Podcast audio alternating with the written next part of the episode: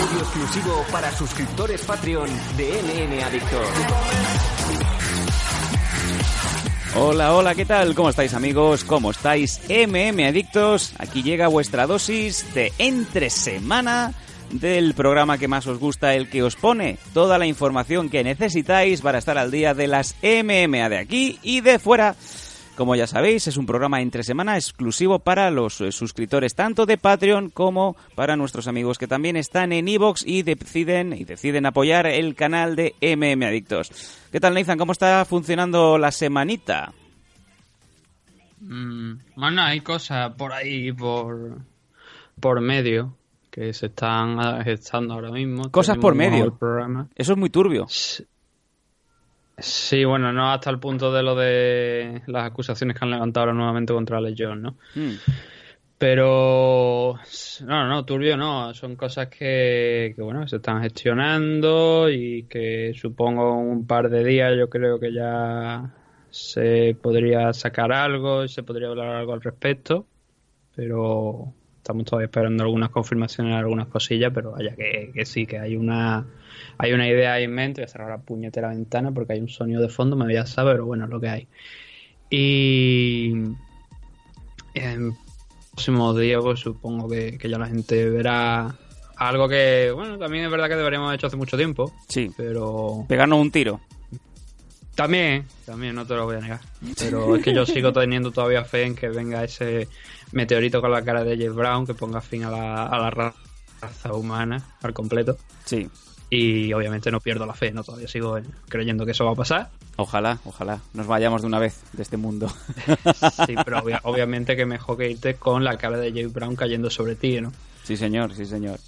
Bueno, vamos Y, a... si, y si puede ser, y si puede ser con Tyson Fury a la vez bailando. Hoy que me, encanta, me encanta Tyson Fury y me imagino que el que no lo conozca ya es que vive bajo una piedra, Tyson Fury, y que ya de hecho es el libra por libra el mejor heavyweight que hay en la actualidad. Es una cosa que a mí me encanta porque mira que no tiene el físico, no tiene, digamos, eh, la imagen, pero tiene el carisma. Sí, sí, no, ya, pero además es que hay, hay, tú puedes ser muy bueno, puedes tener carisma y todo esto. En el caso de Tyson Fury es que mm, yo no recuerdo ahora mismo que haya tenido problemas con absolutamente nadie en tema de, no sé, para hacer la comparación extrema es como Conor McGregor, ¿no? Eh, pesados.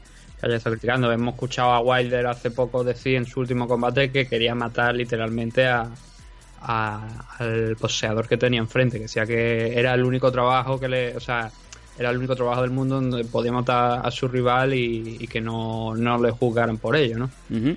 Y que, y que iba a intentarlo incluso, debo entender. Pues en el caso de Fury no, es verdad que ha tenido algunos combates ciertamente cuestionables. Eh, por ejemplo, creo que fue hace un- unos pocos, el año pasado fue uno de ellos contra un hombre, no, recuerdo el nombre, pero que medía bastante menos y pesaba bastante menos que él y fue como porque este hombre después de ganar a Klitschko se co- coge este combate, ¿no? Supongo que porque tendría que seguir generando cifras y porque no tenía nada mejor. Pero el combate del otro día que tuvo contra a Tom Schwartz eh, fue maravilloso desde el principio hasta el final porque la entrada imitó a Apollo Creed, de ahí lo que estábamos hablando de, de James Brown, ¿no? Y iba con el sombrero, con el atuendo de Apollo Creed en Rocky 4. Momentos antes de que eh, le arrancaran la cabeza eh, Hmm. este hombre, Iván Drago. Iván Drago, el incomprendido. Sí. Sí, eh, sí está. Eh, if he's dead, he's dead. sí, sí. Y no, if he dies, he dies. Ah, eso, eso, eso. Eh, es verdad. Y si de yo no me acuerdo ya la película. Pero bueno, era una película maravillosa, ¿no? Sobre todo cuando el, el, el robot aquel Ah, sí, que, bueno, y no, que no- salía, ¿no? Que tenía que lo podía lo podía, o sea, tiene obviamente dos comparaciones. Una es cortocircuito Sí, y la otra es Pablo Chenique. Uh, Eh, pero bueno, ¿qué es esto? ¿Qué eres ahora mismo? ¿El Pitbull Peralta? No, hombre, vamos a ver. o sea, la broma de la broma de Pablo Chenique pareciéndose a un robot la ha hecho hasta el propio Pa- Pablo Iglesias. Sí. Bueno, Pablo Iglesias e Ignacio Farray también, por ejemplo, así que no lo estoy haciendo de una manera despectiva. Pero, que la verdad que cuando lo veo silla... Oye, cuidado con respecto a, a la silla de ruedas de Pablo Echenique, esa silla de ruedas tiene alturas, es decir, sube, baja, ¿eh? Sí, Espectacular. y, yo una vez la vi en funcionamiento yo me quedé asombrado y digo, yo, hostia puta. Nathan, y las, La ca- y las camas de hospital. Vamos a ver, que no hemos, no hemos, no hemos ahora descubierto la polea ni, ni los contrapesos, ¿eh? Sí, bueno, pero yo por suerte no he estado todavía en la cama de un hospital, no sé tú. El tema es que eso, desde el principio, ¿no? Con la entrada de Apollo Creed y luego el- la forma de ganarlo, de ganar a Tom Swan, ¿no? Justo después de esquivar varios golpes simplemente moviendo la cabeza con las manitas abajo contra las cuerdas, eh, lo sometió más alto que lo, lo mandó a la lona. Y, y luego cantando por Me, ¿no? Esa canción que, que todo el mundo conoce, que es la de la, de la película de Armageddon, ¿no? Sí, señor, la de, la de cuando viene el meteorito. Sí, efectivamente, es que todo se junta, ¿lo has visto? Meteorito, eh, Apollo Creed, James Brown, es que todo va de la mano. Jo, maravilloso. Bueno, Sí, sí, sí, que no hay más. vamos, Acojonante, pero es que así, es que al final todo está relacionado. vamos a, si te parece, vamos a empezar ya la materia de este programa especial, de este MM Adictos, en donde teníamos y tenemos dos previas. Aquí yo creo que van a quedar todos contentos porque vamos a abordar qué vamos a tener en Bellator y, o como diría nuestro amigo, Balata. Y también el Fight Night de UFC entre ¿Qué el amigo, Moicano. qué amigo dice Balator? Balata. Gente que, que alega ser inglesa y ha nacido en, en donde se hace el silbo gomero. Y el Fight Night de Moicano contra el zombie coreano. O sea que vamos a tener tanto Bellator como UFC. Vamos a empezar con Bellator.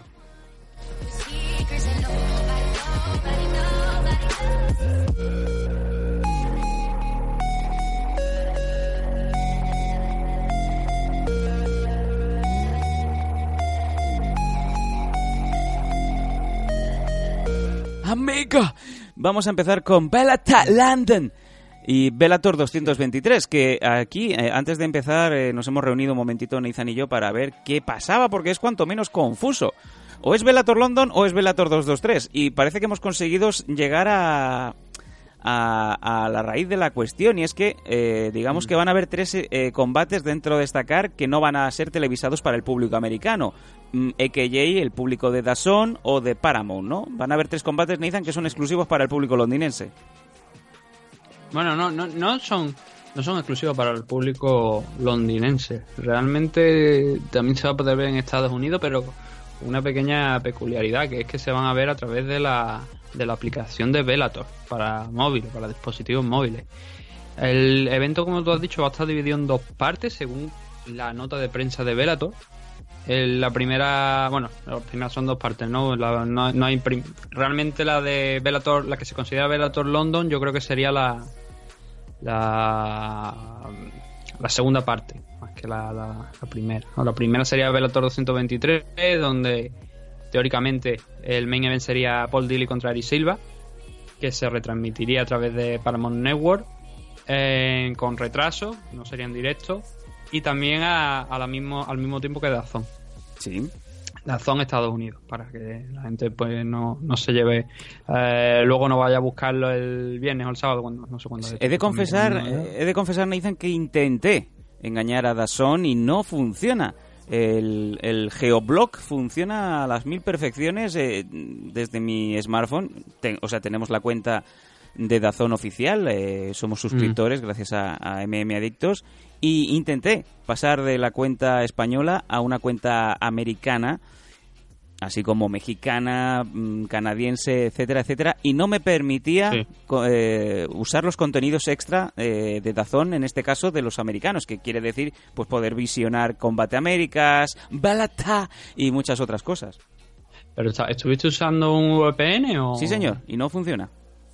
¿No funciona? No, Después no, lo probaré yo. No, hombre, te, te- te creo, porque si no es que sería un cachondeo, pero luego voy a intentar yo investigar a ver si se Tú puede que eres el hacker de la algo. familia, creo que eh, si no lo puedes hacer tú ya no sé quién puede. No, no creo, o sea, si lo has hecho con, si lo has hecho con el VPN, lo has intentado y no te ha dejado, eh, no creo yo que pueda hacer nada. Es lógico también porque si no es que sería un cachondeo. Una suscripción que está. Ten en cuenta que ahora mismo Dazón en España está a 5 euros al mes. Si no me equivoco. Sí, señor. Y están Y- diciendo que, ojo, que, que de, de cara... Esto, esto habría que hablar con la gente de Dazón. Están diciendo que de cara a septiembre-octubre eh, piensan subirla. Más que nada porque esta cuota ya incorporaría la Premier League, eh, así como Mm. alguna que otra cosa que ya se supone que no le sale a cuenta de Azón, ¿no? Mantenerlo a, a cinco pavos. No, pero el, el día que, que hice la retransmisión del combate de Joel en Suecia, lo expliqué ahí mm, creo que bastante bien.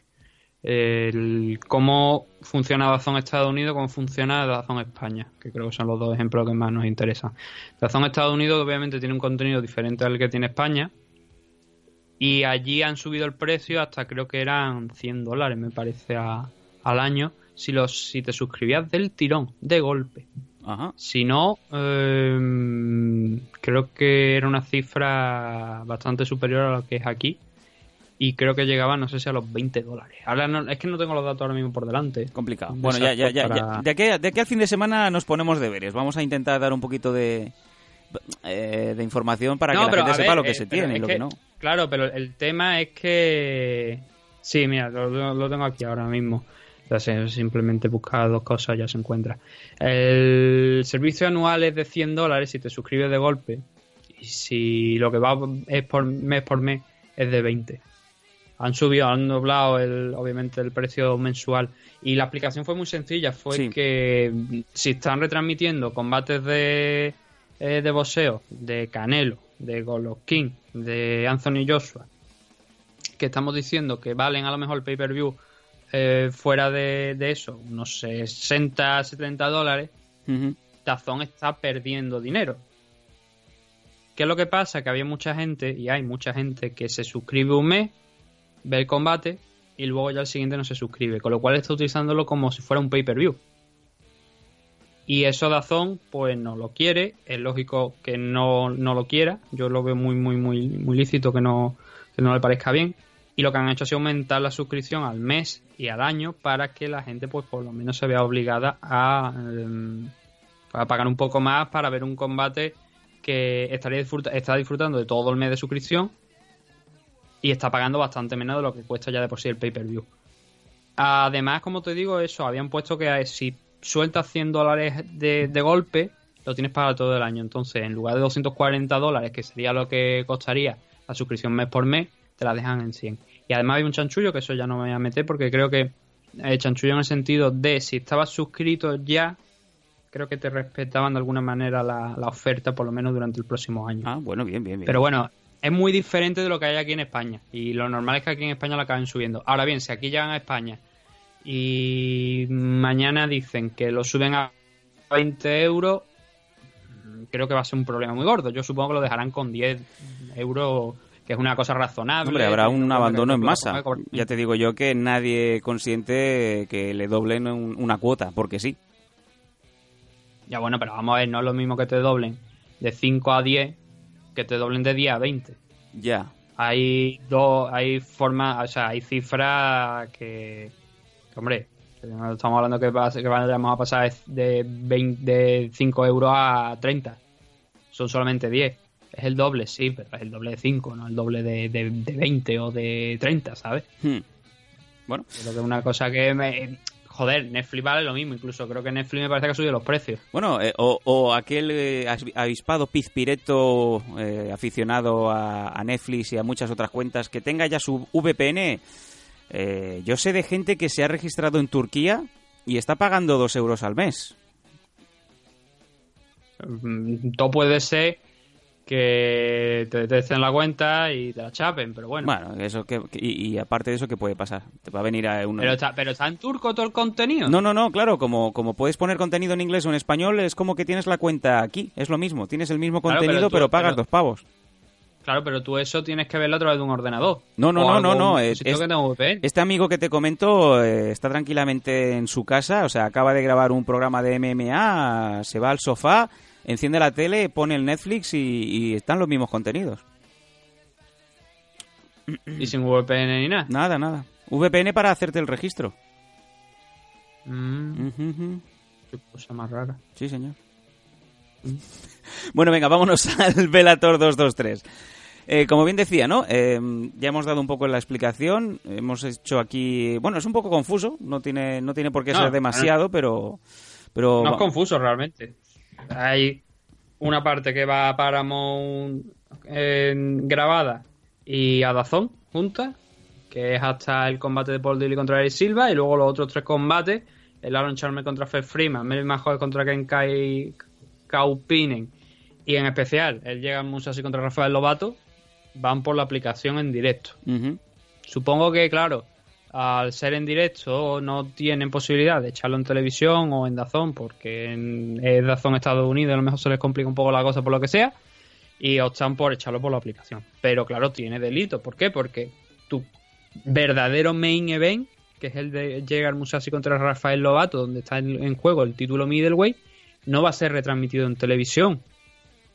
Eh, me recuerda a estos shows de la WWE, ¿no? Donde son los famosos house shows que, que son eventos pequeños, que no son televisados, donde cambia de repente un cinturón y te enteras, o bien viendo el programa de la semana posterior que te dice, no, ha perdido el título, o te enteras si entras en, la, en alguna página de noticias, pero no porque lo veas tú mismo el combate. Está claro.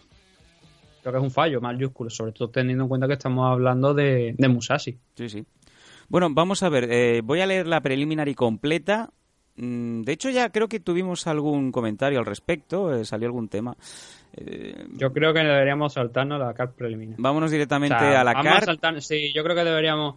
Venga. Ah, f- Mira. eh, hay mucho, es verdad que hay muchos hay gente con buenos récords. Eh, por ejemplo, vemos aquí a Walter Haddad, al inglés, con un 18-3. Eh, Alfie Davis con un 11-3 también. Pero mm, la pregunta es, ¿merece esto la pena la car preliminar? Si no soléis ver la de WWE, eh, perdón, la de UFC, Mm, seguramente cuando veáis esto diréis, joder, vaya conjunto de nobodies. Y sería hasta entendible, no respetable, pero sería hasta entendible, ¿no? Venga, Donde vamos. Es que quizás, sí, quizás lo más destacado de la carta preliminar a lo mejor la presencia de Elena of Chinikova. que es la que se aquí. enfrentó a Carla Benítez, ¿no? En Israel. Sí, si mal no recuerdo, sí. Ujú. Y también un momento de Velator. Y ya está, o sea, es que el resto Venga, vámonos, Seguramente vámonos a la card. gente que a lo Vámonos card. sea más fiel a, a lo que es el, el circuito regional y te pueda decir, oye, pues este luchador tiene sé qué. Sí, pero yo no tengo tanto tiempo como para estar fijándome en todas las Está, de- está claro. Vámonos, vámonos a la car principal en donde nos encontramos los siguientes combates. Charlie Ward contra Justin Moore en middleweight. Mike Shipman contra Costello Van Stinis, me encanta este nombre, en middleweight. Fabian Stewards contra Jonathan Busuku, también en middleweight. Luego hay un catchweight de 140 libras entre James Gallagher y Jeremiah Laviano. Y el último combate de esta car, mm, exclusiva de, de Dazón y de, y de Paramount, es Paul Daly contra Eric Silva en la Welter. Luego ya hay tres combates que son de Bellator London, en donde nos encontramos a Aaron Chalmers contra Fred Freeman en un catchweight de 160 libras y dos combates más de middleweight. Melvin Van Hoef contra Ken Kaupinen y el campeón Llegar Musashi contra Rafael Lobato Jr.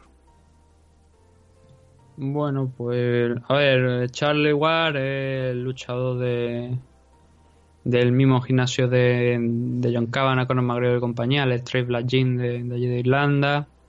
Él se planta aquí con un 6-3 récord, sí que recuerdo haberlo visto pelear a- alguna vez, pero principalmente lo he visto, si no recuerdo mal, han sido eventos de aquí de, del Reino Unido. También estuvo en, en UFC, pero donde ha encontrado el éxito, digamos, entre comillas, donde ha encontrado las victorias en una compañía importante ha sido aquí en Bellator. Ahora mismo, desde que llegó a, la, empresa, está con un 3-0.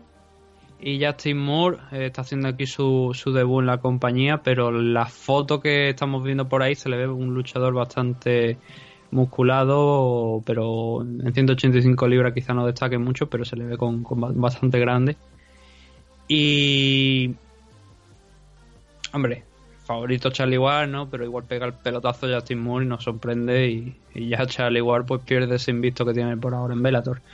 Luego tenemos Fabián contra Jonathan Bosuku, Mike contra Costello Van Steny. Este combate está interesante también, bueno, por más por el tema de, de lo que ambos luchadores están eh, representando, ¿no? Uno con eh, Mike Shimman, en el caso de, del inglés, con un 13-1 de récord y Costello Steny con un 11-1 de récord.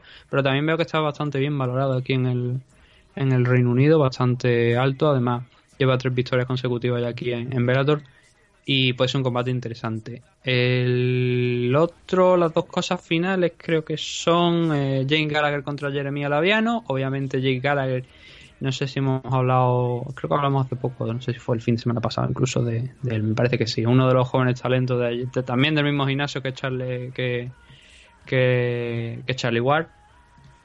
Y lo que pasa es que tuvo la, eh, ese parón en seco, ¿no? Eh, contra Ricky Bandeja, que lo, vi- lo vimos perder el fin de semana pasado. El, fuera de eso, tiene un récord de, eh, total, junto con esa, contando esa derrota de un 8-1. Y obviamente quiere seguir ganando. Enfrente va a tener a, a Jeremy, a Jeremy Alaviano, que aquí en Bellator pues, tiene sus más y sus menos, ¿no? Tiene alternas victorias con, con derrota y no sé realmente qué, qué esperar de él a pesar de, de ese 12-6 de récord. Creo que el, el evento realmente está diseñado para que los que son de casa, pues de alguna manera, que más que menos que sean favoritos por bastante. Pero luego cuando pones el pie en la jaula puede pasar absolutamente de todo. Por último tenemos en este Bellator 223 según lo han llamado. El Paul Dilly contra Eric Silva. Paul Dilly pues... eh, yo creo que ya debería haberse retirado. Son 36 años, pero no, no son la edad, no es la edad realmente, es el número de peleas que lleva. Estamos hablando ya de eh, 50, no, 69 peleas, no, 59, 59 peleas, perdón, 59 peleas profesional. Ahí es Creo que son muchas ya. Sí, sí. Y es verdad que Musashi tiene por el mismo. Tiene un, un número similar. Sin embargo, Musashi ha tenido mucho más éxito de lo que ha tenido Dilly en su carrera. Y habiendo perdido contra John Fitch, y también especialmente la última, el torneo Welterweight contra Michael Page, eh, una más, eso implica que ya no hay, por lo menos desde mi punto de vista, nada más que, que Paul Dilly pueda ofrecer dentro de la jaula. Eric Silva es el luchador brasileño que prometía mucho hace muchos años en UFC, donde llegó y lo, lo vimos finalizar a su primer rival en muy poco tiempo, pero luego al siguiente cayó brutalmente.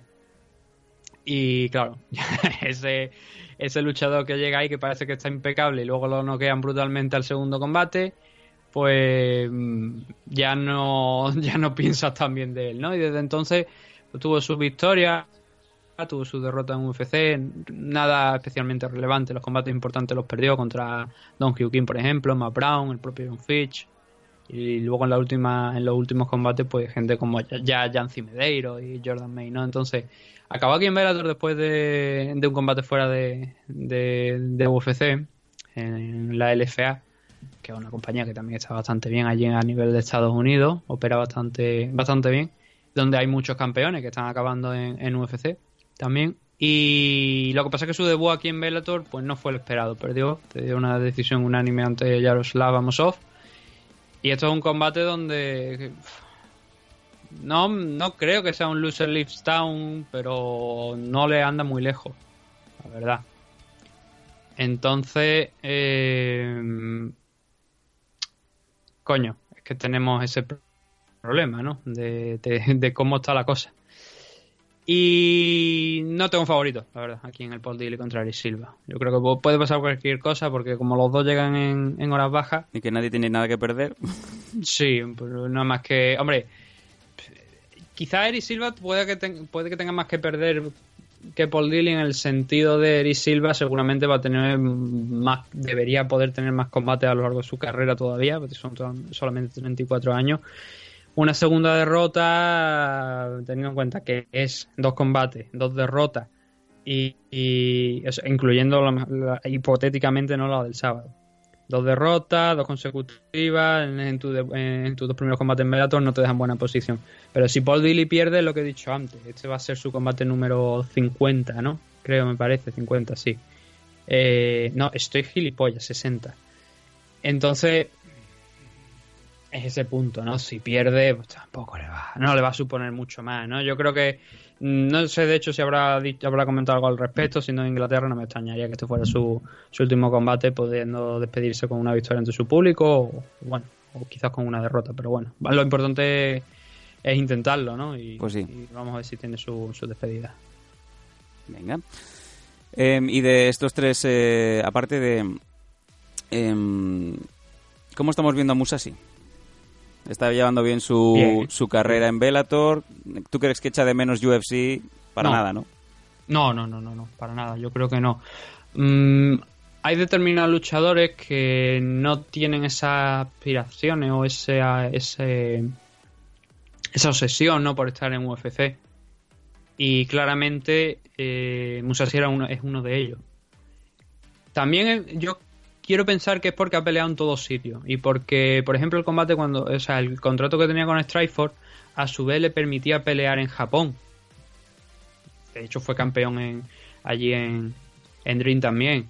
Entonces, yo creo que solo echa de menos muchos luchadores aquí que, llegan a UFC. El poder está aquí en una compañía, luego al día siguiente en otra. Y aquí, por suerte, en Bellator, esa flexibilidad, esa flexibilidad existe. Porque lo hemos visto este fin de semana. Con, bueno, no solamente este fin de semana, lo hemos visto en otras ocasiones, ¿no? Pero especialmente este fin de semana cuando Kyoji Horiguchi se ha proclamado campeón de, del cinturón Bantamweight frente a Darren Caldwell, Ujú. con la participación de Rena y luego las otras participaciones que hemos visto también allí en Japón, la, la- la del propio Darren eh, eh, Caldwell, el- la que tuvo también Mola Wall en alguna en alguna ocasión y dentro de poco pues la de Freire, ¿no? La de Patrick Freire allí participando en el torneo Lightweight que hablábamos el fin de semana pasado. Sí, señor. Entonces, yo creo que eso es una, una cosa, de una razón de peso también, de esa flexibilidad de- del contrato. Y además se encuentra, como tú bien dices, en- como estabas preguntando, un momento de forma yo creo que excelente. Sí.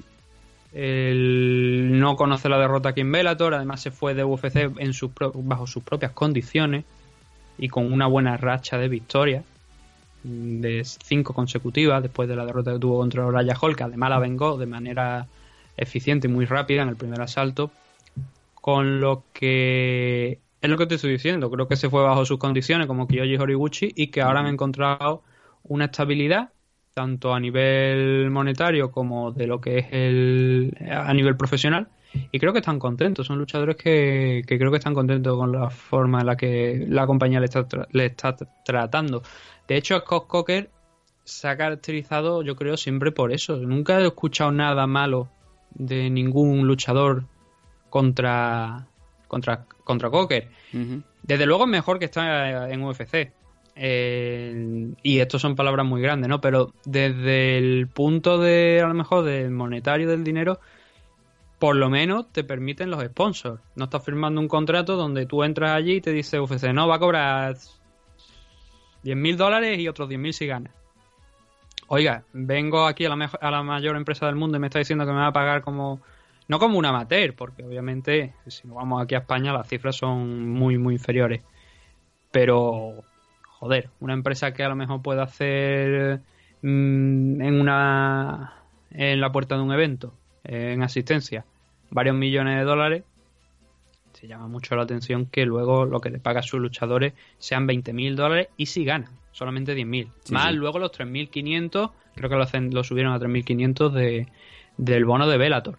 Pero desde luego, eh, tú le vienes con esa Musashi, y obviamente Musashi no estaba en esa escala, estaba bastante más alto, pero Musashi te dirá adiós muy buena. Es lo que pasa, es lo que pasa con bastantes luchadores, Rory McDonald, por ejemplo, también. ¿Y dónde están ahora? En Bellator.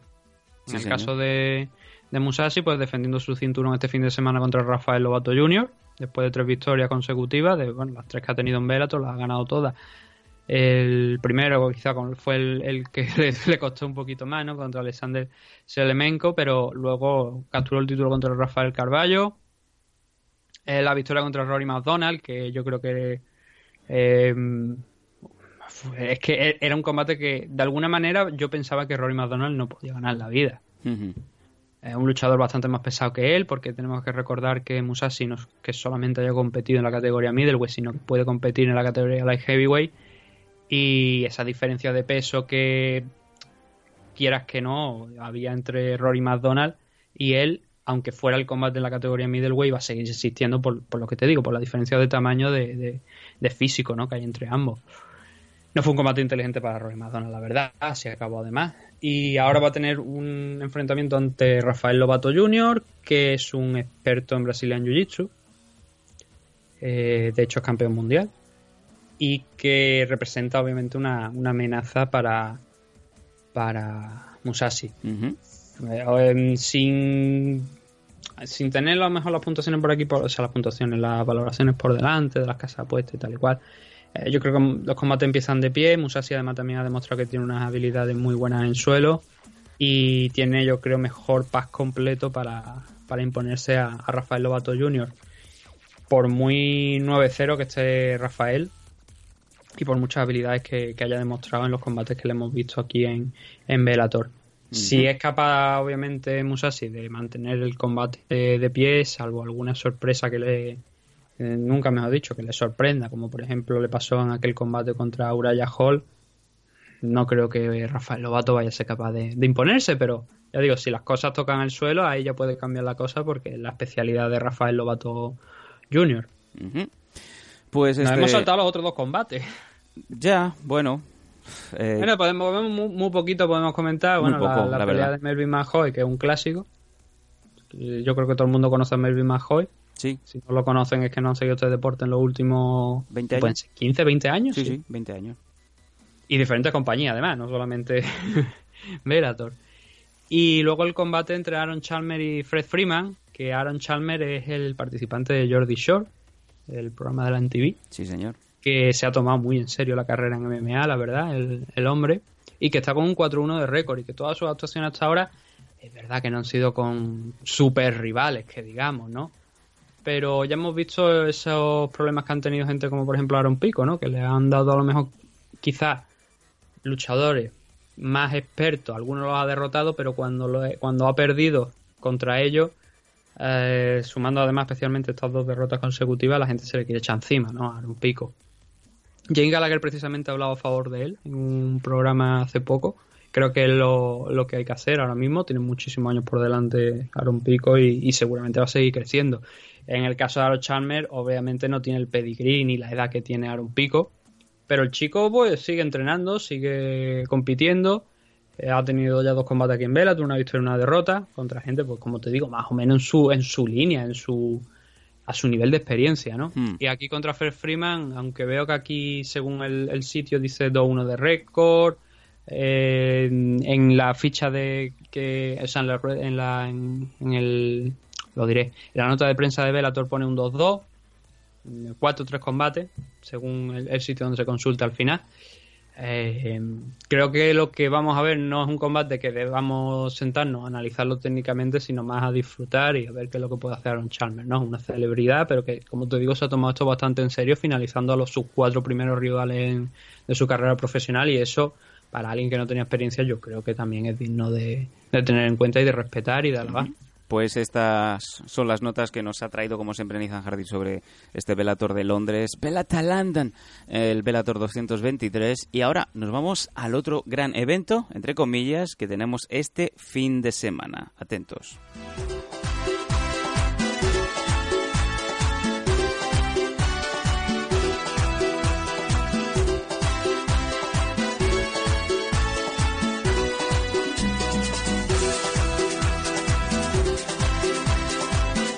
Tremendo cumbión. Eh, bueno, le... No he visto eh, la última película de.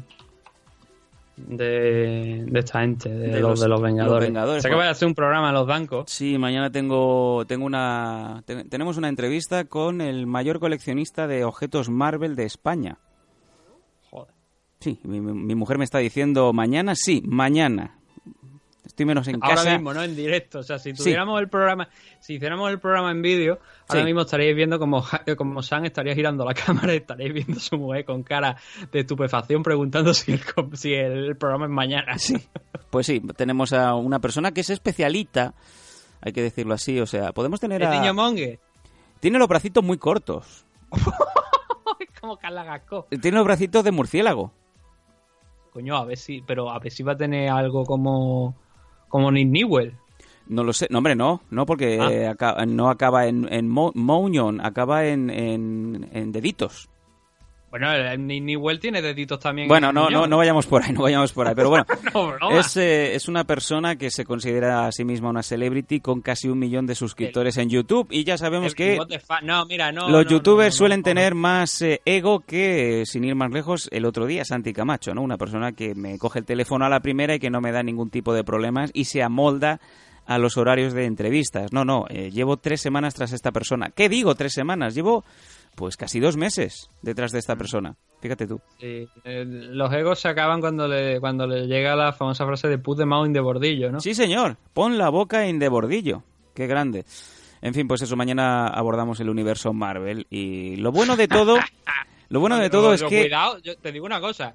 Si abordáis el universo Marvel con un tío que es el mayor coleccionista de España, como este está vendiendo tal y cual, Sí, ir a por dos kilos de sobao y, y 20 café porque ese tío puede estar ahí cinco horas. me da miedo. Y lo bueno, lo bueno, como siempre suele ser habitual, es que el Pelos no ha visto ninguna película de superhéroes en su puta vida. Así que yo creo que las preguntas más relevantes se las vamos a dejar a él. Tal cual, ¿eh? Tal cual. Oh, cuidado que el niño... Este no lo tenéis allí en el estudio, ¿no? Como, No, no, no, no, Como no. Daphne. No, no, no, no, calla, calla, no, no. Puede salir calentito de allí. Puede salir, puede salir hoti, hoti, sí, sí. No, además hace stand, stand-up comedy, no, no, monologuista. ¿Qué coño stand-up comedy? En fin, son estas personas que se auto... que viven de lo... No se, llama, no se llamará Castelo. Ah, no. Oh, Por cierto, un saludo a... Un saludo a... A nadie. Un saludo a nadie. Un saludo a Gonzalo Campos, que acaba, No. de, acaba de poner... Siguiente pre- pregunta. Acaba de poner un, un mensaje en donde eh, entrevista a Joel Álvarez, me parece fantástico, y dice, sin ninguna duda, esta es la mejor entrevista que se ha hecho jamás en ningún medio español a un luchador de, de UFC. ¿Saben cuántos años hace que entrevistamos nosotros a Locu? Pues... Se nos cortó hasta la luz mitad de la entrevista. Sí, señor, porque cayó Por un rayo. tormenta. Bueno, me parece muy bien, amigo, eh, pero entrevista más amena y divertida, eh, dímelo cuando alguien te vaya al programa y te enseñe a hacer un tutorial de cómo hacerse un chocho con, con un vaso de nocilla. Vamos a ver, no, no queramos jugar a, a ligas que no somos capaces de, de gestionar. El puñetero Peralta, tío. Me parece maravilloso. Venga, Me vámonos. otro día a, a Montiel, ayer, porque Sí. hizo una sesión de preguntas. Me extraña que no acaban insultando a nadie. Mira, yo, yo quiero, si fuera yo, le hacía una sesión de espiritismo Ouija. Eso sería hacer una entrevista. Imagínate que la, que la Ouija empiece a eh, moverse. Sí, sí, Entonces llega Montiel y dice su, su famosa frase de ¿Tú qué coño estás diciendo, desgraciado? A la Ouija y la Ouija se va al, al adiós. Sale escopeta para arriba. Por el tejado, por la ventana más cercana, coge y empieza a coger altura. El tablero sale corriendo, se esconde y duerme con las luces encendidas. El tablero. ¿Tú qué estás hablando, Oh, qué personaje. Venga, vámonos ahora sí, vamos a darle una buena... Todas las MMA nacionales dejan muchos muchos momentos de éxito. ¡Éxito! Por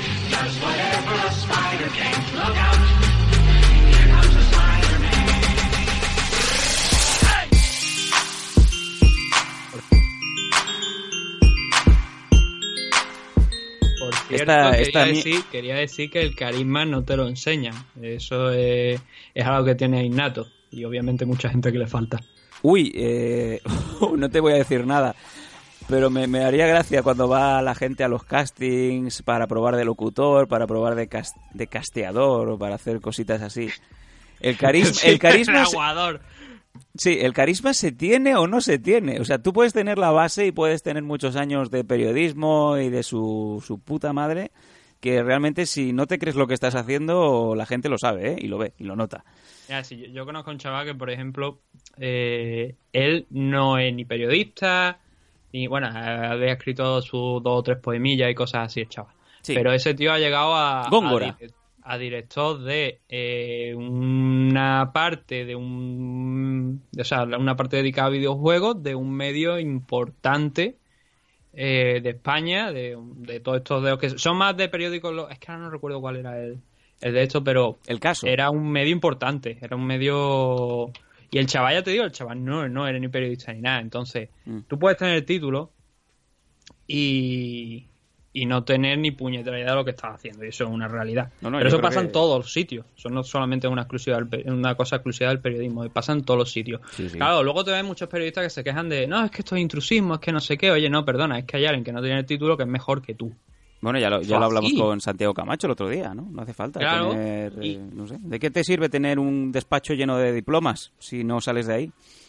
Claro, y, y como te digo, este chaval ha llegado pues bastante lejos. Incluso mm, hay un festival que se organiza de vez en cuando, en, suele ser en la parte norte de Bilbao, que se llama Fan Sirius. El Festival Y- del Uranio. No, bueno, es de videojuegos Ah. y de. y- pero es un festival muy grande que se organiza allí.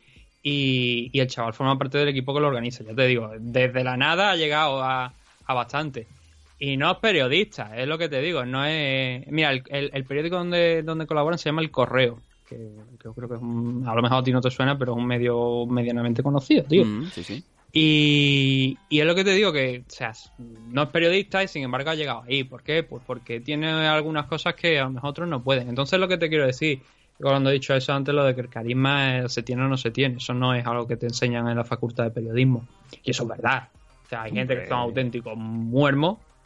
Y luego hay gente pues que te lo hacen entretenido, que a lo mejor te, pare- te parece un por ejemplo nosotros, a lo mejor no les parecen a mucha gente unos gilipollas, digo, oye, pues de puta madre, al menos me lo paso bien, no parece que tengo un palo metido por el culo y, y aspiraciones que no voy a alcanzar nunca.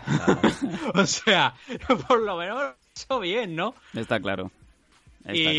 y ya digo, o sea, que no, no voy a utilizar 20.000 sinónimos para definir la misma mierda, porque Ahí al está. final una cosa es una cosa. Y Lo Nathan quitando, quitándote el acento, claro que sí. eh, Como me, me dijeron Sí, no, muchas no, veces. los cojones a tomar por culo. No, Nathan, no, no, no. Esta Nathan, es otra cosa que me jode de- Escúchame, de esto, escúchame. sí. Que si somos andal- que si Nathan, somos- tranquilo. Que, que si no somos andal, que si no somos de despeña perro para arriba, ¿qué pasa? ¿Que somos subnormales o qué?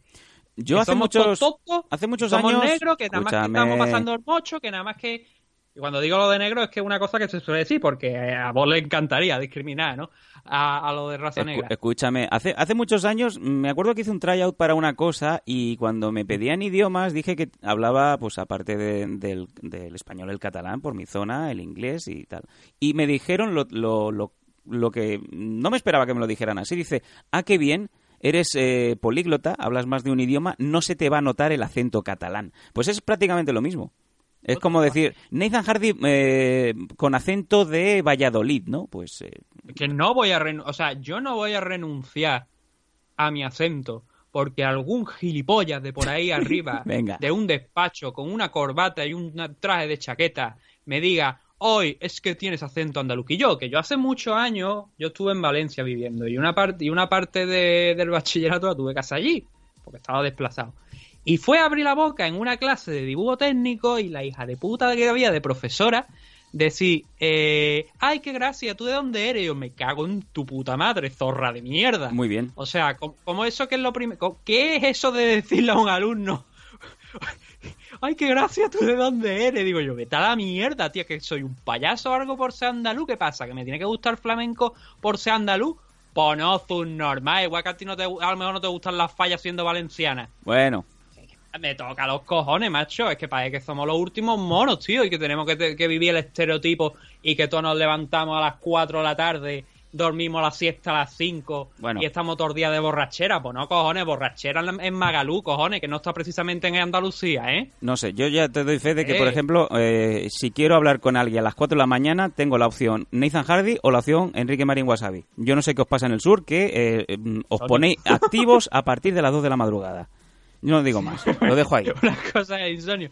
Y que también que cuando queda tiempo para mirar algunas cosas, ¿no? Yo a las 2 de la mañana, si estoy todavía despierto, lo que estoy haciendo es escuchar Infowars. Sí, no, yo le digo, te- y yo lo a entiendo veces... perfectamente, no comparto una mierda muchas de las cosas que dicen, pero por lo menos me entretiene No, no, escucharle yo, yo. le digo a Enrique directamente y yo que a las 9 tiene, eh, tiene grappling en el, en el Sutemi. Tú sabrás lo que estás haciendo, ¿eh? ¿Tú ¿Quién cree que va a ir Sutemi a las 9 de la mañana? Lo En- que te contestará. Enrique. ¿Quién va a ir Sutemi a las 9 de la mañana? Bueno, Si venga. Todavía no están ni entrenando en el Benito Villamarín. Bueno, que ya se llama Lopera, que lo tiene enfrente, con el Sutemi. Venga, vámonos. Que ¿eh? UFC que esto, tío. UFC Aquí no salimos a ninguna a ninguna compañía de, de comentaristas ya de por vida. Bueno, en AFL Tuji Pero de aquí ya no salimos nada de esto como se haga público. Y me da igual, que me importa tres cojones, que estoy hasta los huevos ya de que parezca, que, que parece que. Coño, es que te lo ves en, to- en todos lados. El Cuánto que- comentarista hay de eh, en. eh, iba así en gol, en gol no me refiero. En gol, el En- amigo tuyo tiene, que tienes aquel del Reus. Eso es gilipollas. Venga, vamos a O sea, insultar. ¿A es que quién, a no, quién pero te es que hay gente, a ver, es que hay gente que dice, no, es que yo sé, yo sé, yo sé, y luego va y se pone a comentar y tú te puedes equivocar. A mí me pasa, coño. A mí aquí en el programa puedo dar 20.000 datos exactos y luego otros 20.000 inexactos, porque no tengo todo impreso en papeles para leerlo. Y no tengo algunos tampoco por la pantalla porque no me he molestado porque son cosas que salen en el momento. Pero, eh, ¿cuántos comentaristas, cuánto de esto hay realmente andaluces fuera de, de aquí de Andalucía? Kiko, el Kiko Narváez. Kiko Narváez está trabajando en cuatro, pero tío, ¿cuántos años lleva Kiko ahí? Uno, uno, búscame a otro. Búscame a otro, porque yo no los encuentro, tío. Es que no los encuentro. ¿Qué pasa? ¿Que el presentador en de televisión sí? ¿Pero qué pasa? ¿Que nada más que te pase gracia o qué? Ah, Hombre, por el amor de Dios, ya está bien, hombre, tío. Que parece que, que somos los últimos gilipollas aquí. Que si no eres de Despeña Perro para arriba, como te estoy diciendo, parece que no tienes opciones de hacer nada, que la gente se ríe de ti, que Oye, te yo creo. Nathan, Si está un tú, huevo ya de- de- escúchame, de- abres un parte, canal, tío. abres un canal de Patreon o de lo que sea y una hora a micro abierto, a, a calzón quitado como estás ahora y la gente paga, ¿eh? Por escucharte. Yo creo que las indignaciones de Nathan eh, se tienen que monetizar de alguna manera. Pero en- es que no son, no son ni siquiera indignaciones, que yo creo que es que, es que en cierto modo, hay veces que es un puñetero hecho, tío. Bueno. Que, que parece que, que, que gran parte de España, coño, el problema, no me voy a meter con el tema de los catalanes, simplemente Rápido- voy a decir rápido en que Cataluña quiero- Hay gente que, hay gente que considera que se, que se han creído lo de que, todos los puñeteros andaluces son unos vagos, tío. Bueno, no generalicemos. amigo, a mí me importa tres cojones que no lo digan, que lo piensen. No, no, no, te lo digo, te lo digo aquí. Si eres un catalán que no esté escuchando y que piensa así, os lo digo, me importa tres cojones que lo penséis. Yo sé lo que yo sé lo que hay aquí en Andalucía y porque vivo aquí, porque toda mi puñetera vida he vivido aquí, excepto hace unos meses y sé cómo somos y sé lo que hay. Y si hay algún, alguna persona de por ahí de fuera de, de Andalucía que piensa eso, que le den por culo. Porque yo sé que eso no es así. Bueno, Que eh, aquí hay chanchullos, Nathan, chanchullos hay en todos putos lados. Pero no van a discriminar a los andaluces porque no es de los cojones. Vámonos. Vámonos- Ya los huevos ya, tío, de escuchar tonterías. vámonos De, de la a... gente de- del resto de España, pichar. Ah, Que Ne- no, no puede joder. ser. Hoy- Yo hoy no me está- estoy acordando de la madre de todo el mundo cada vez que, no, que nos insultan, tío. Vámonos al programa. Venga, ¿Qué es UFC? venga, coño, ya.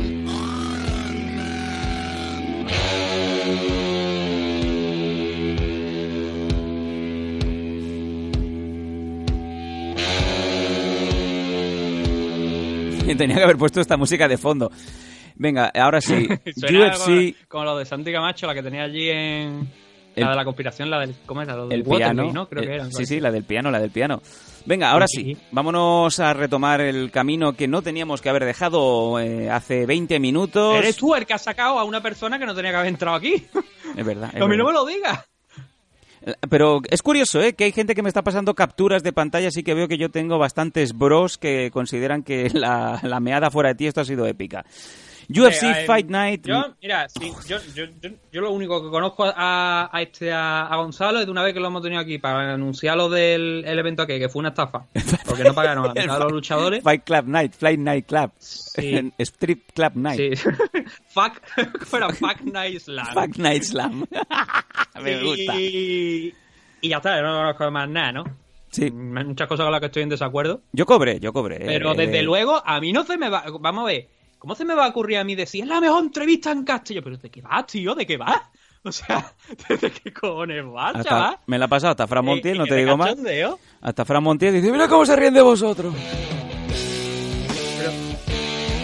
No, pero no. Venga, vamos a empezar Es ya. es que es increíble, es que es increíble, picha, es increíble. Bueno, oye, uno se Que viene arriba tú y... puedes decir, oye, pues mira, es la mejor entrevista que he hecho yo personal. De puta madre, pero decir que es la mejor entrevista que se ha hecho, ¿cómo, cómo ponía aquí? Probablemente la mejor entrevista de MMA que hayas escuchado en castellano. Pero bueno, por al menos dice probablemente. Al menos probablemente. Pero, joder, es que solamente sacar tema ya es hiriente, ¿no? Cada uno piensa lo que quiera. Yo no creo que seamos los mejores en nada. Pero eso es lo bueno, ¿no? Eso es lo Si bueno. consideras que no eres el mejor en nada, intenta seguir, intenta esforzarte por, por, por serlo. Sí, ¿no? En Eh, el momento en el que crees que eres el mejor, estás totalmente frito. Cola de león, cabeza de ratón. Moicano contra Korean Zombie o también eh, UFC Fight Night 154. Es el evento que va a tener UFC este próximo fin de semana en el Bone Secors Wellness eh, Final File Feliz Arena Greenville, South. Carolina. Un evento que, bueno, tiene varios nombres propios. A primera vista es una car que no llama mucho, pero como estaba antes hablando con Nathan en la reunión de producción, oye, que a él le cunde esta car. Vamos a leer desde la preliminary hasta arriba y Nathan me para donde lo considere. De la preliminary nos encontramos con lo siguiente. Andre Ewell contra Anderson Dos Santos en la Bantamweight. Deron Wynn. Mira, esta, esta, esta, Joder. esta, esta, Bueno, te dejo, te dejo que lo leas todo y luego voy comentando. Darren, eh, Deron Wynn contra Eric Spicely en la middleweight. Las chicas se enfrentan a Ariane Lipsky contra Molly McCann. En la heavyweight, Allen Crowder contra Jairzinho Rosenstruik. Aquí nos ponemos, nos cuadramos. En la lightweight, Matt Wyman contra Luis Peña. Y el último combate de la preliminary, Dan Ike contra Kevin Aguilar, featherweight. Ahora sí, cuéntame. El Andre Ewell contra Anderson Dos Santos. Desde el primer momento yo creo que tenemos un buen combate. Eh, Andre, Anderson Dos Santos perdió contra Nan Narimani en su debut aquí en, UFC. Nan Narimani había sido campeón en, en Cage Warriors, eh, el título Featherweight. Concretamente fue el hombre que paró a Paddy Pimble en, la categoría. Y luego tendríamos tenemos también enfrente a, a Andre Ewell, el cual el combate que tuvo contra Renan Barao en su debut en UFC, que era un poco más como Renan Barao, a ver qué podemos hacer con él, ¿no? Pues debutó en UFC, eh, siendo campeón de, de CES MMA, que es aquella compañía en la que peleó Batista. No sé si la gente lo, lo recordará, hace muchos años, cultista, el Dave Ba- Bautista, ¿no? El luchador de WWE, el pro wrestler de WWE, pues peleó en, en esa compañía contra en un combate que fue digamos que el dado 5000 contra Kimbo Light tuvo más acción. Vamos a dejarlo ahí.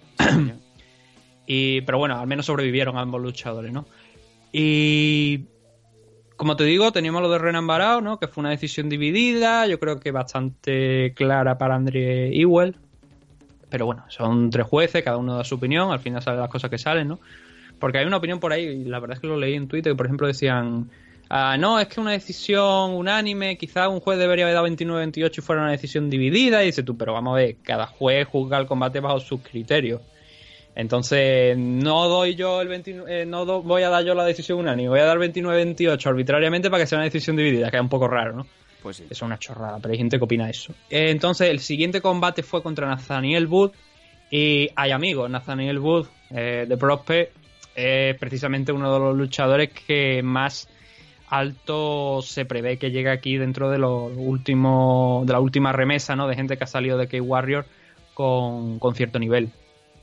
Perdió contra, contra Nathaniel Wood, ya digo, es un combate que era previsible que perdiera. Y va a tener este combate ahora, este enfrentamiento, ¿no? Ambos vienen con una derrota, tanto Anderson Dos Santos como Andre Ewell, pero es un buen combate para, para abrir la velada. Luego tenemos el Deron Wynn contra Eric Spicely. Aquí la nota curiosa es que va a ser el debut de Bruno Silva, el campeón middleweight de en One Global, que podía haber, eh, de haber debutado aquí.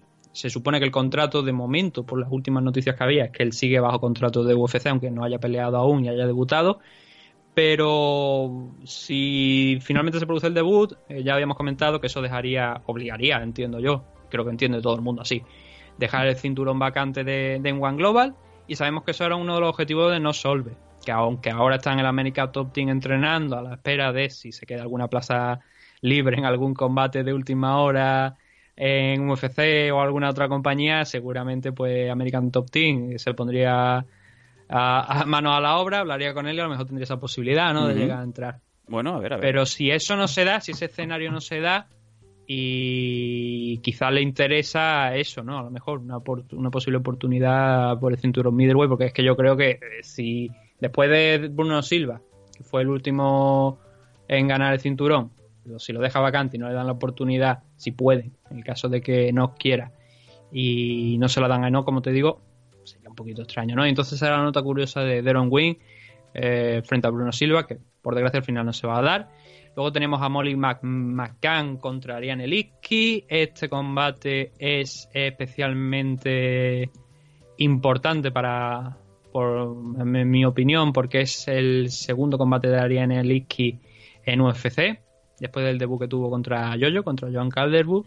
No fue el debut, desde luego, que soñaba Ariane Lipski, que llegaba como gran favorita y se vio superada prácticamente en casi todo frente a, a la escocesa.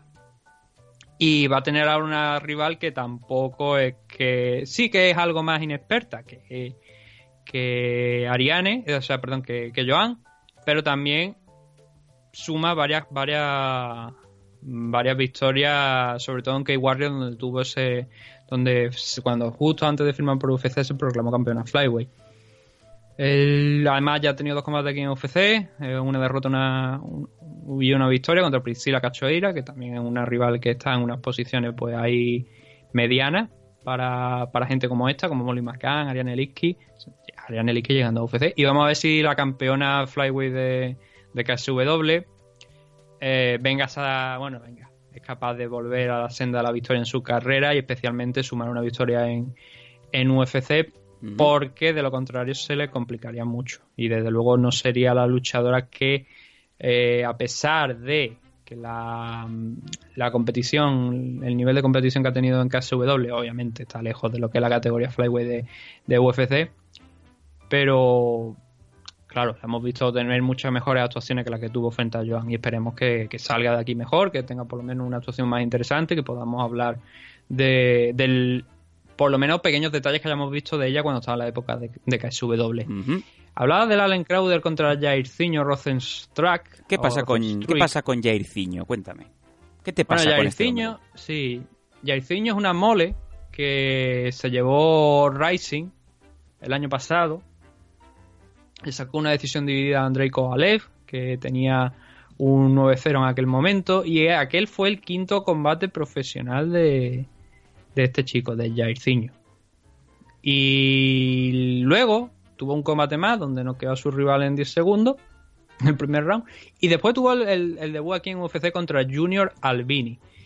Junior Albini no sé si en el momento estaba rankeado en, en la categoría, pero sí que es un luchador que le hemos visto aquí en, en UFC tener unas actuaciones respetables y luego perder contra gente de renombre como es Arlovski o, o ya con menos nivel pero más experiencia desde luego que Arlovski y Alexei Oleinik. Ujú. Pero a sacar, perder por una decisión unánime frente a Andrei Arlovski, pues es respetable también. Te lo ves y dices, bueno, aquí hay, aquí hay cierto nivel, ¿no? Sí. Entonces, claro, Jairzinho llegó y en el segundo salto le noqueó. Es una mole, es un... Venga, va. True Mandingo Warrior. Ole. Y eso quiere decir que te puede arrancar la cabeza de varias formas posibles. Sobre todo si está cabreado. Y entonces la verdad es que el, el país es Surinam, que no sé cómo, cómo en español, la verdad. No, Es Surinam, cual, Surinam. el país. Aaron Winter. Está en de- África. Aaron Winter, no. Bueno, Surinam. eh, Aaron Winter, No uno de los jugadores clásicos de Holanda del Mundial del 94, lo sé porque me acabé la cole de cromos, era del Surinam. No, no está en África, tío, está, está en Latinoamérica, Que sí, que sí. Laos, en Sudamérica. Que sí, que sí. Hombre, no, o sea, yo, tú me, me dices Surinam, yo te lo digo, yo lo siento por, lo, por, lo, por la gente que iba en Surinam, pero yo no sé colocarla en el mapa, tío. Hombre, Y de prueba de ellos que acabo de decir que pensaba que estaba en África. ojalá tengamos algún oyente del Surinam para, para Si que tenemos algún te, oyente de Surinam y no entiende que sea eh, manifieste y que diga aquí estoy yo, porque la verdad es que... que se pague un. Ryanair directamente hasta Málaga para bajarse del avión, darte el guantazo y volverse a su Surinam. Sí, salvo que se llame Jairzinho Rosenstruik. Sí, Por bueno. favor, entonces no. Venga, sigue. Pero sí, Allen Crowder el- fue, yo creo que es más conocido, ¿no? Por ser el luchador al que, bueno, el luchador que derrotó a Greg Hardy, pero por un rodillazo ilegal que le metió Greg. Hardy a la cara, ¿no? Sí, señor. Eh, y eso creo que es lo máximo que podemos destacar de, de Allen Crowder, un Allen Crowder que entró vía el Dana White Contender Series y que en su debut en UFC como tal, no en, el- en la Contender Series, sino UFC perdió contra Justin Willis, que bueno, ya sabemos que ha quedado aparentemente libre, pero que es uno de los agentes libres si, si finalmente no, no se da marcha atrás ¿no? en, en ese problema que tenía en- con, con UFC el- va a ser una adquisición desde luego muy grande para cualquier empresa. Entonces este ya diseño con Rosenstruy frente a Len Crowder puede ser interesante por eso, ¿no? Son, sí, los, los heavyweights siempre son interesantes, pero Jairzinho no va a ser campeón del mundo el día de mañana seguramente, pero nos puede dejar algunos momentos interesantes, cuanto menos. Matt Wiman contra Luis Peña, en lo que es el debut en 155 de, de Luis Peña, mm, más que nada forzado. Bueno, no es el debut, pero es ya la subida definitiva a la categoría de 155 libras, porque él quería pelear en 145, pero no le dejaron. No le, no le se lo permitieron. Entonces, eh, como te digo, tuvo que va a tener que subir obligatoriamente en 155, que es donde estuvo participando en el, en el Ultimate Fighter. Es más, si no me falla la cabeza, creo que Luis Peña fue campeón de, de aquel Ultimate Fighter. No, no, no, no, perdón, no fue campeón. Creo que ganó el primer combate. Si no, ahora sí que me parece que sí, que la película fue que ganó el primer combate, se lesionó y luego no pudo participar, eh, seguir en el, en el torneo. No sé si es tal cual la historia, que la gente lo busque porque creo que Sí, era así. venga. Y aún así peleó luego en la, en la final, pero no, no fue por, por obviamente por el por, por el título, pero sí que, que estuvo peleando ahí. Es un tipo que en 145, el combate que tuvo contra Steven Peterson, se le vio muy bien porque es un luchador muy alto, con mucho alcance y se le vio bastante cómodo. Pero claro, con problemas de peso grave de, para dar esas 145 libras.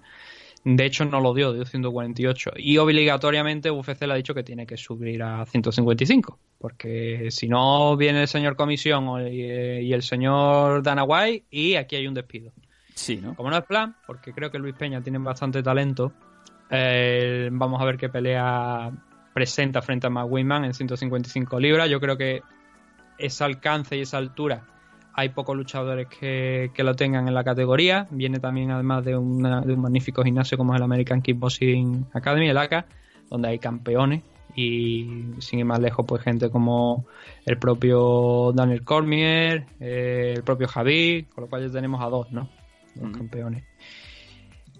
Vamos a ver, vamos a ver, ya te digo, es un luchador que Luis Peña lo que ha presentado hasta ahora en UFC a mí me ha gustado. Y porque a mí esos luchadores que son altos, sobre todo si saben explotar bien el striking, esa diferencia de, de tamaño, de alcance, es algo que me encanta. Vamos a ver si Luis Peña vive, cumple con las expectativas, ¿no? Y presentar por lo menos un, un combate donde veamos cosas más positivas, ¿no? Que las que vimos en, la último, en los últimos dos enfrentamientos que, que tuvo. Venga. Dan Ige contra Kevin Aguilar. Eh, Dan Ige es, es un luchador, lo comentaba antes, representado por eh, Alias de la CI. Pero es un buen grappler, es un, es un grappler muy, muy, muy interesante que eh, en su primer combate perdió contra Julio Arce aquí en, en UFC, pero que desde entonces todos los combates han sido por victoria, a cada cual incluso mejor, llegando a, a Mike Santiago y a Danny Henry a vencerlos en el primer asalto en muy poquito tiempo. Lo que pasa es que enfrente va a tener a Kevin Aguilar con un 17-1 de récord, que viene lanzado también aquí en, en UFC, que fue campeón featherweight de la LFA, pero especialmente, como te digo, que viene aquí lanzado después de derrotar a, a Enrique Barzola. El fuerte. Eh, sí, el fuerte. Eh, hay- hubo, hubo gente. Me, me hizo gracia porque hubo una vez un, un chico peruano, un oyente nuestro peruano, que se quejó de que no habíamos hablado de del combate de, de Barzola. eh, no, no recuerdo qué combate fue, que se quejó que no habíamos habl- hablado de él, pero bueno. Joder, pues será que no hablamos le, le de- tenemos mucho respeto a Barzola, la verdad, y mucho, mucho, mucho a Barzola y aún queremos más al Terco. Sí, el Terco Mora, Somos la verdad. ídolos del Terco Mora cada vez que viene a España a pelear. Sí, sí, sobre todo porque se lleva 20.000 bolsas de, del Zara. ¿De Zara? De huerta. Eh, o sea, ¿habéis visto lo que es correo de bolsa? Pues Terco Mora es correo de bolsa, pero de bolsa del Zara. De bolsa del Zara. Venga, ¿qué más? Y sí, no, como te digo, eh, combate interesante, ¿no? Vamos a ver si este chico, eh, como te digo, Aguil- Aguilar, que, que lleva una buena racha de victoria, no solamente aquí en UFC ganando los tres combates que, no, perdón, los dos combates más el de Dana White Contender Series, sino también los que había tenido a- antes fuera de la compañía para proclamarse, como te digo, campeón featherweight. Es una, un test muy duro para Dan Ige, pero eh, ayuda a saber en qué punto está Dan ahora mismo y también en qué punto está Kelvin Aguilar. Así que de aquí se van a poder, yo creo, sacar cosas muy, muy positivas. Y desde luego el, el récord de los dos, después de una victoria aquí, especialmente el de Kevin Aguilar, sería muy, muy interesante. Un 18-1. eh, te vienen a la cabeza nombres como Volkanovski también, que están en la parte más alta, pero desde luego a menor nivel, ¿no? Porque Kelvin Aguilar yo creo que con una victoria aquí, no sé si entrarían en los rankings, la verdad es que lo, lo veo complicado, pero ya con un 18-1 puedes incluso exigir a lo mejor un salto de, ca- de- de calidad en los rivales bastante importante. Y eso equivale obviamente también a una bolsa pues mucho más más más sustancial, ¿no? Con un aumento de cifras pues muy, muy importante. Venga, pues vámonos rápidamente al main car. Como bien eh, siempre suele ser habitual, ya vamos justos de tiempo. Luego la gente dirá, bueno, es que os tiré 20 minutos hablando de mierda. Sí, pero es que Pero sí, de, de mierda, pero de mierda con sentido. con sentido, ¿eh? Y, y de las frustraciones de todos. Venga, vámonos. Ah, mierda, todo el mundo no le interesa nada. Me ha salido ahora el tema de eh, la conspiración.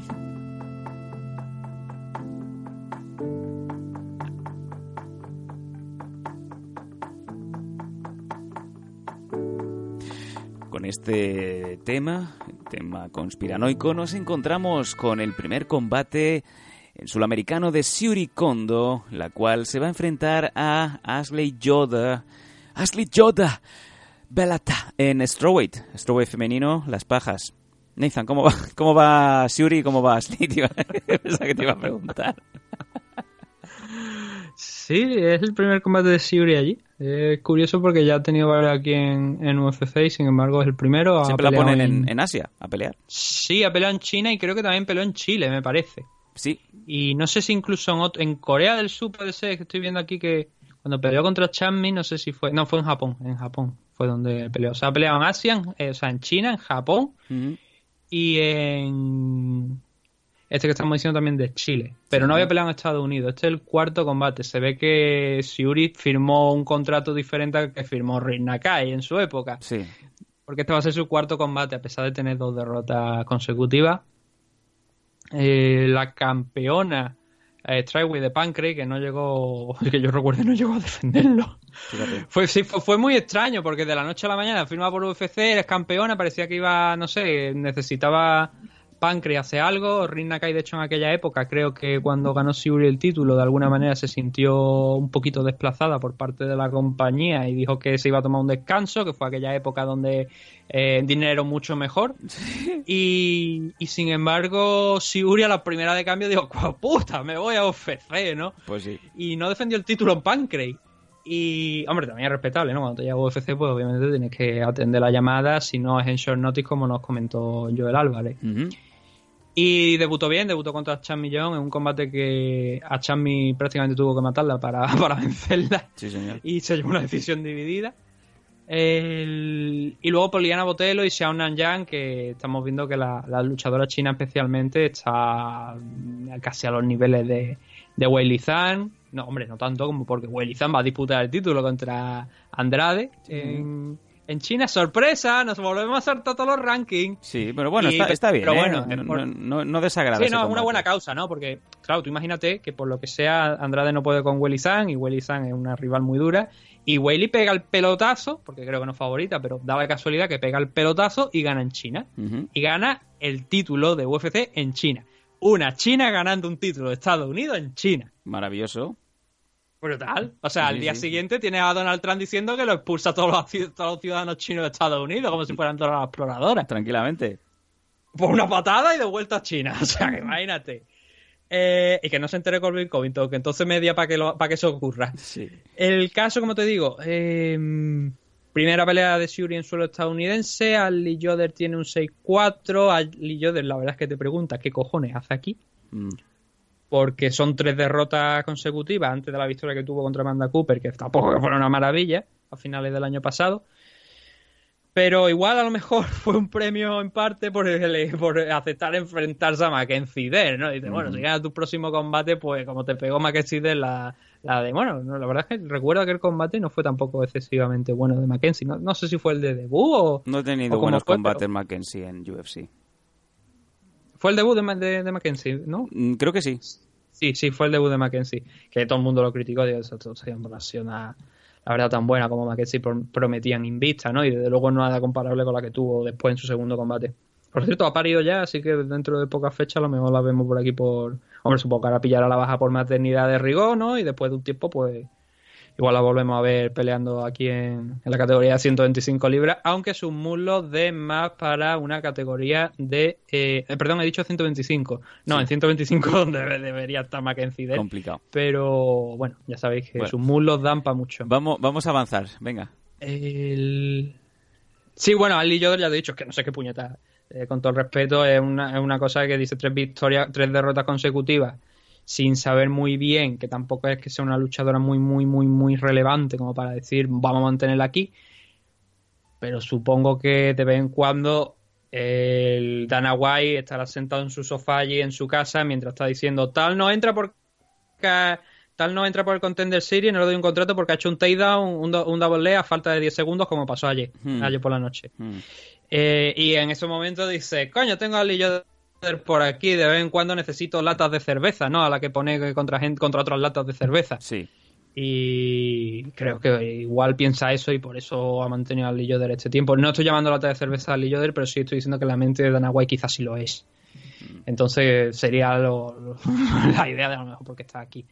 Kevin Holland contra Alessio Di Chirico. Tenemos Sí. otro italiano aquí en, en UFC, saliendo del Ultimate Fighter. Haciendo aquí, bueno, saliendo del Ultimate Fighter, me refiero peleando, que peleó en la final del Ultimate Fighter 27, que fue su último combate. Ya llevaba aquí más tiempo. Y bueno, llegó invicto, perdió contra Boyan Beliskovic, que es una derrota que tú dices, bueno, Beliskovic pues, tiene cierto nivel, la verdad, está a lo mejor en la zona precisamente en la que Alessio Di Chirico pues, podría llegar a, a apostar. Y lo bueno es que ha acumulado dos victorias consecutivas y le van a enfrentar contra Kevin Holland, que Kevin Holland es, no vamos a mentir, no es alguien, eh, alguien que, que, UFC tenía expectativas con. Tiene cierto, tiene solamente dos, der- eh, bueno, tiene varias, vale, joder, tiene, coño, yo creía que tenía más, tienen cuatro derrotas, pero atento a las derrotas porque es verdad que no, no lo había mirado antes. Estamos hablando de Tiago Santos, ya sabéis dónde está Tiago Santos el próximo mes. Kartin Milender, un luchador muy parecido a John John en temas de físico. Rafael Lobato Jr., Míralo. este fin de semana Mencion- cinturón en, en Bellator. sí. Y luego ya sí que es verdad, perdió contra Ramil Mustafayev en un evento de vete dio a saber dónde eh, fue esa, esa pelea, muy, muy regional. Pero claro, ha perdido contra gente que o bien está aquí en UFC y algunos de ellos incluso, si no están en UFC, como el caso de Rafael Lobato Jr., estamos hablando de gente que son contender por título. Uno al título de Musashi, Thiago Santos al título de, de Juanito Jones, ¿no? Sí, señor. Y es un rival duro. Es un rival duro. eh, creo que UFC tiene puesta por lo menos una expectativa en él de llegar a una parte de la zona noble. Y desde luego, si no puede con Alessio de Chirico, se quedaría en tierra de nadie y Alessio de Chirico subiría mucho. No sé si es el, el cordero a sacrificar ¿no? a los dioses de las MMA para que Kevin Holland suba, si esa es la idea que tiene en mente UFC ahora mismo o, es que piensan de verdad que esto puede ser un combate competitivo. Yo creo que va a ser un combate competitivo, ¿no? Pero claro, el- supongo que el, el gran favorito que piensa UFC que debería ganar este combate es Kevin Holland. Entonces no sé si se le llegarán a torcer los, los, los planes.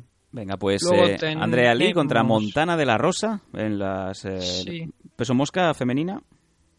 Sí, bueno, Andrea Lee yo creo que eh, por desgracia se habla más de ese marido Si esto lo va a tener ar- arrastrando hasta que se retire. Así de triste. Sí, por desgracia sí.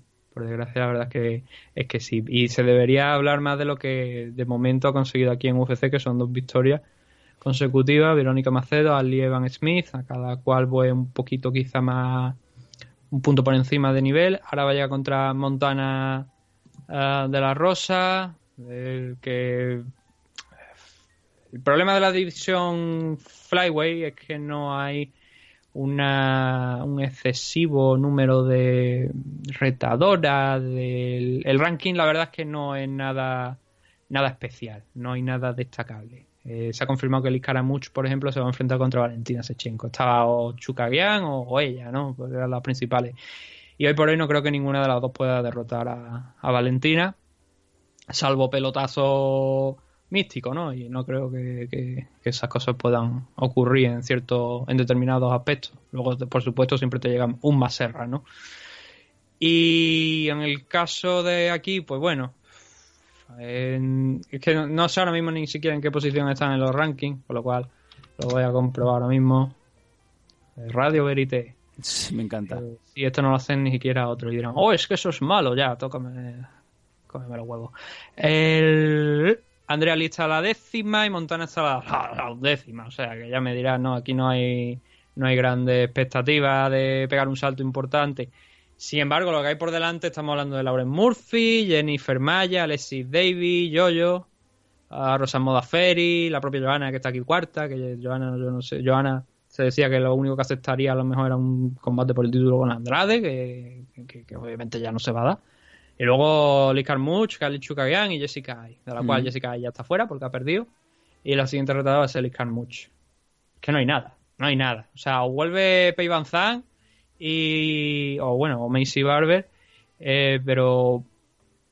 em- o como lo que te quiero decir, o Macy Barber y Pei Van empiezan a subir ahí en los rankings de una manera que, que sea de esto, o joder, poco carisma por todas partes y, desde luego Andrea Lee contra Montana de la Rosa, un combate que está muy bajo en la en los rankings como para decir, "Oh, la que gane de aquí va a ser la próxima retadora. No, No, pues no, no. a lo mejor podrían llegar a enfrentarse a Carly Chukagian y, y de ahí sí que podría llegar a ser una retadora, pero no sé, no sé qué opinar de este combate, la verdad, más allá de eso. Brian Barbarena. Contra Randy Brown. Sí, es señor. que aquí es donde entramos con esos combates, quizás. Hasta ahora hemos tenido eh, em, algunos enfrentamientos con algún nombre pues, que pues interesante, que tiene su, su pequeña historia.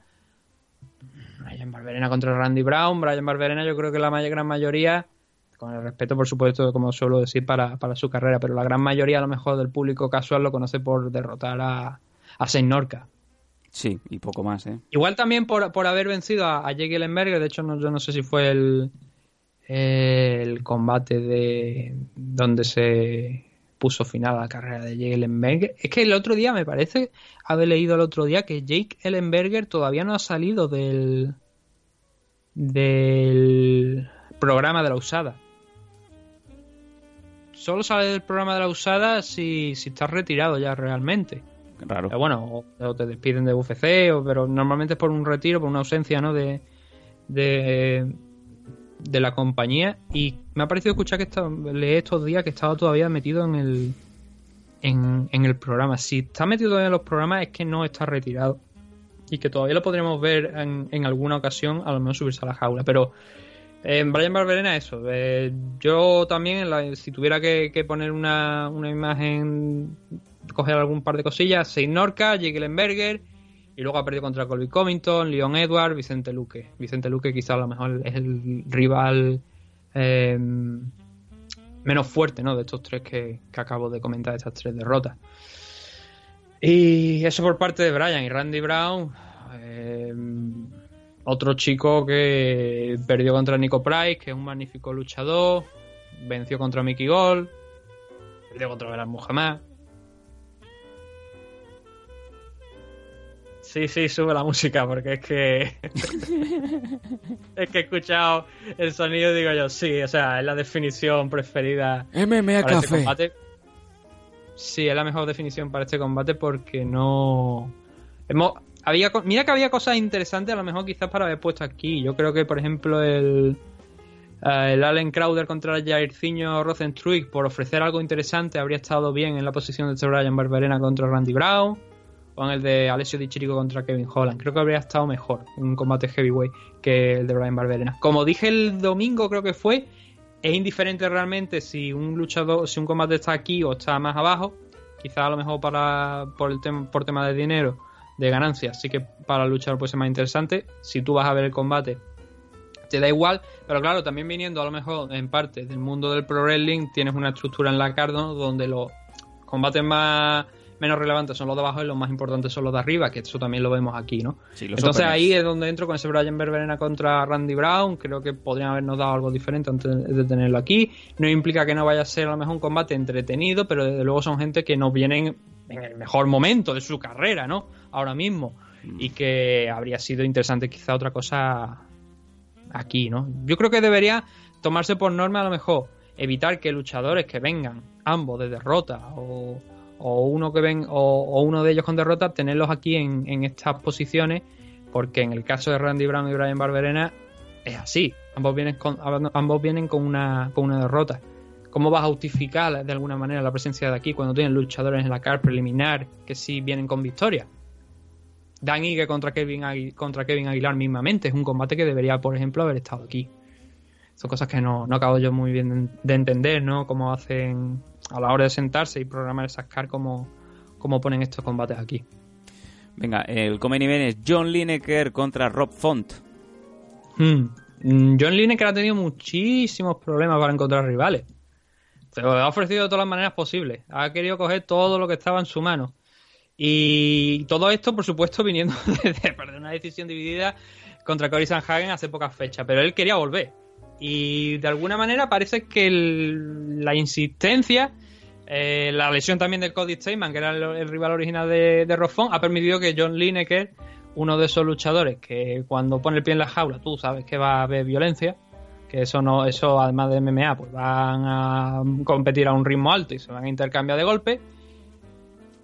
Pues aceptó este combate. Entró para intentar volver después de la derrota contra Cory Sanhagen, que es uno de esos luchadores que también están bien valorados, que son jóvenes, que están subiendo con relativa velocidad. Y, y enfrente va a tener a Rofón. Rofón que la verdad es que los últimos tiempos no han sido los pues los mejores, ¿no? Yo creo que quien más, quien, quien menos recuerda los, los problemas que, que ha ido. Lo estoy confundiendo con otro luchador, ¿verdad? Lo estoy confundiendo con otro luchador. Maravilloso Nathan Hardy. ¿Cómo se llama? No, coño, ¿cómo se llama el. Joder, claro que lo estoy confundiendo con otro luchador. ¿Cómo se Rob llama aquel Emerson. chico el que. Rob Emerson. Te estás confundiendo con Rob Emerson. No, no, no, no, no, no, no, no, no, no. ¿Cómo? Eh, coño, el que iba en el autobús con Conor McGregor, eso no es ni Ronfón. ¿Cómo, cómo se llamaba qué, tío? Moncho Yo me acuerdo, el de. El de UFC. ¿Cuál, cuál fue el evento de este de. De Javi donde. donde derrotó a, a Jack? Que no me Eh. acuerdo ya, tío. Lo estoy confundiendo con, con ese, con ese hombre. Rodrigo del Campo. Eh. Rodrigo del Campo no creo que pueda poner un pie en la aula. Eh, ta, ta- Raibor, coño. Ray Borg, vamos bien, ¿eh? De Roffon a Ray Borg. Hombre, vamos a ver. Eh, el apellido son cuatro letras, hay una O. El nombre también son, son tres letras, empieza por R. Madre de Dios. Puedes llamarme Ray o puedes llamarme Jai. Venga, rápido, por favor. Lo estaba confundido totalmente. El caso es que, a ver, es que lo es que he puesto abierto el perfil para mirar, para tener un poquito más de y digo yo, pero no, espérate, Rofón, no, no. O sea, Cada día los programas, los programas de memeditos más largos. Ya, o sea, está- esto está pagado, ¿eh? Lo tenéis pagadísimo. Ya os digo yo que está pagadísimo. Sí, bueno, el caso, a ver, Rofón el... viene de ganar Sergio Petty. De hecho, no sé si fue el hombre que ha provocado, que provocó que... No, no, porque eran 135 libras. Eh, pero sí que creo que fue uno de los primeros, si no el primero, en darle la bienvenida a Sergio Petty a la categoría 135. Efectivamente, el primero. Y lo hizo con erótico resultado para él, porque se alzó con la victoria. Y era una victoria muy necesaria, porque venía también de, enfrentarse a Rafael Asunsao. Ha perdido con dos grandes, bueno, no contender, en el caso de Rafael Asunsao creo que sí, me parece. Pero en el de Pedro Muñoz estado en la parte alta también de la, de la CAR. Perdió contra el man Sterling hace cuestión de un par de semanas. Y ha perdido esos dos enfrentamientos, que eran los realmente importantes, el de Pedro Muñoz y Rafael Asunsao. Estaba establecido de alguna manera en una posición pues respetable, pero claro, habiendo perdido esos dos enfrentamientos y que te enfrenten encima a John Lineker es una putada, más que un, más que hacerte un favor. Eh, con lo cual, eh, ¿qué tenemos aquí? Un combate donde Rodolfo no sé la verdad la- por dónde pasan sus posibilidades, igual por hacerse un, un Cali porque John Lineker es un tipo peligroso. Desde luego, si Rob Font es capaz de derrotar a, a John Lineker, eh, se va a enganchar en una parte respetable de, de, lo- de los rankings. Ahora mismo está situado el 12, John Lineker está al 10, verdad que John Lineker no está muy alto. Pero John Lineker sí que está muy respetado. Y eh, como te digo, una victoria aquí supone un salto, un salto para, para Font. Una derrota no creo que lo saque de los rankings, no, pero sí que una victoria le, supone un, subir algunos puestos en una división que, tiene auténticos cocos, ¿no? Donde ya se está discutiendo quién va a ser el siguiente contender y donde gran parte pasa por la cabeza de Henry Cejudo, ¿no? Porque digo, Dominic Cruz, Aya Faber, a alguien más que ahora no, no, no a Cody Garbrandt me parece que también dijo, gente que no está ni entre los cinco primeros, ¿no? Y mucho menor allá que vuelve en cuestión de semanas. Eh, entonces eso, ¿no? Es una división que, o sea, una categoría que tiene muchos rivales interesantes y que no es nada fácil. Entonces el que gane de aquí va a tener que enfrentarse contra algo bastante potente por arriba, igual a un Jimmy Rivera que está de alguna manera en caída libre, pero que sigue teniendo, sigue presentando batalla. Y ahí va a estar la película, la verdad. Siempre es un placer ver, como te digo, John Lineker, ¿no? Y lo que pasa es que le han puesto una papeleta de YouTube, digo. O sea, de Rob Font que se iba a enfrentar a Cody Stateman, a enfrentarte a John Lineker es una mejora en tema especialmente del ranking, porque es una posición por encima de la que estaba Cody Stateman, pero es una putada. Es una putada.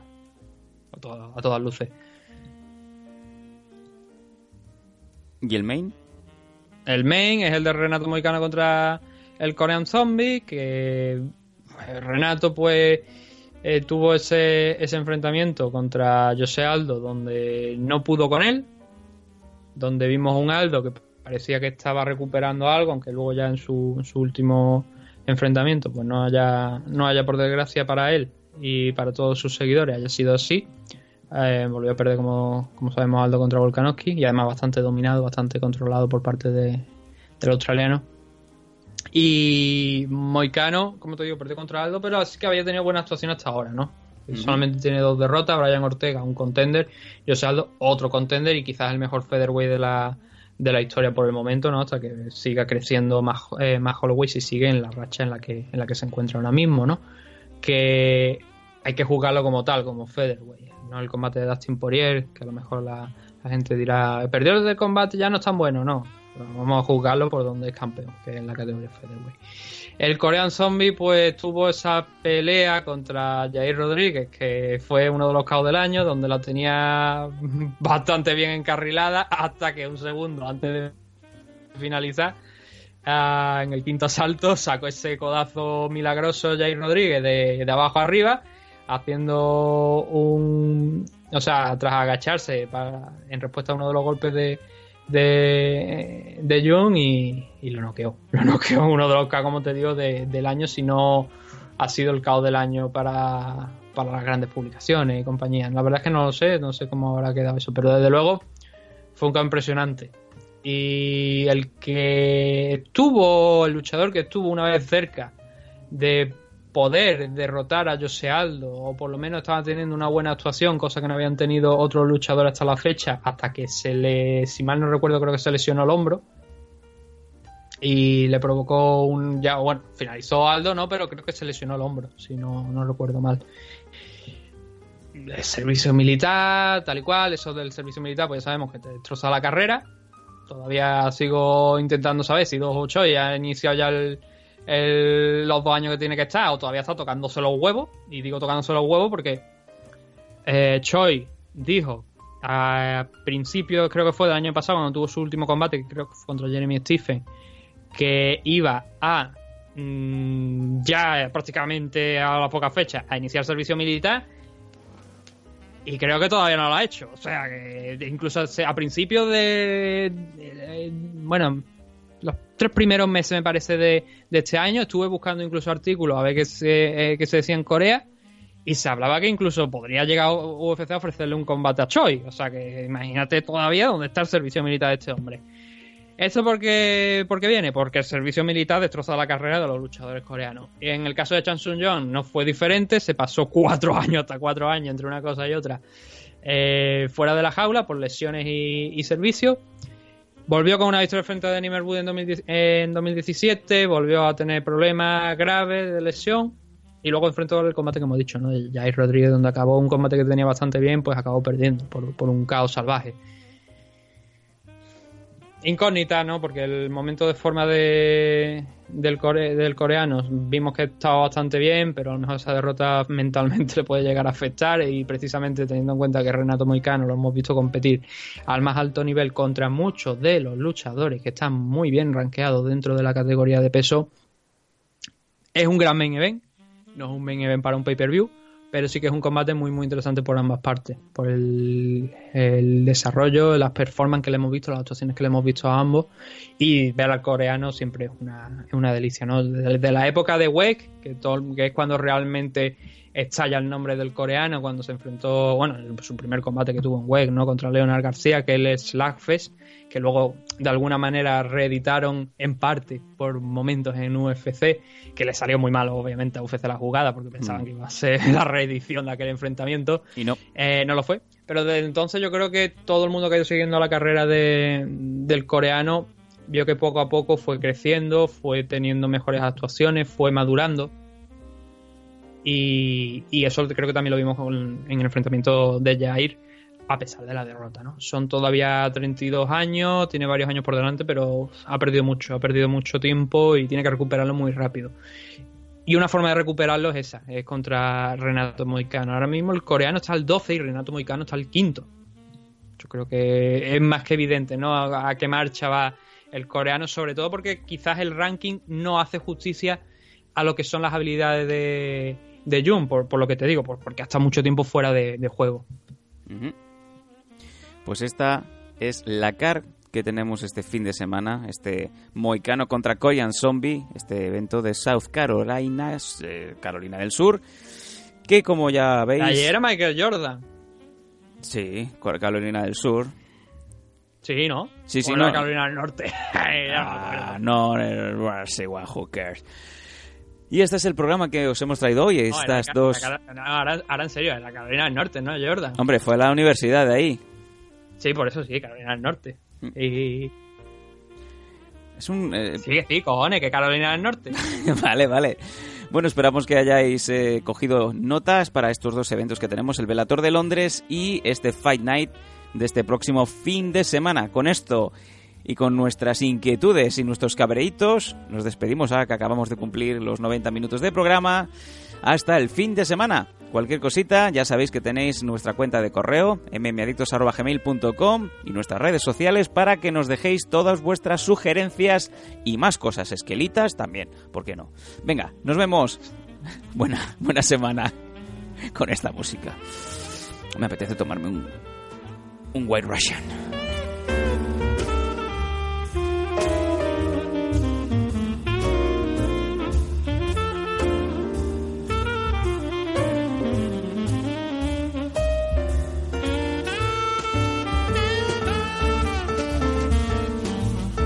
Y hasta aquí el audio exclusivo para suscriptores Patreon de MM Adictos. Muchas gracias por tu apoyo. Recuerda visitar patreon.com barra mmadictos para tener al día todos los contenidos extra.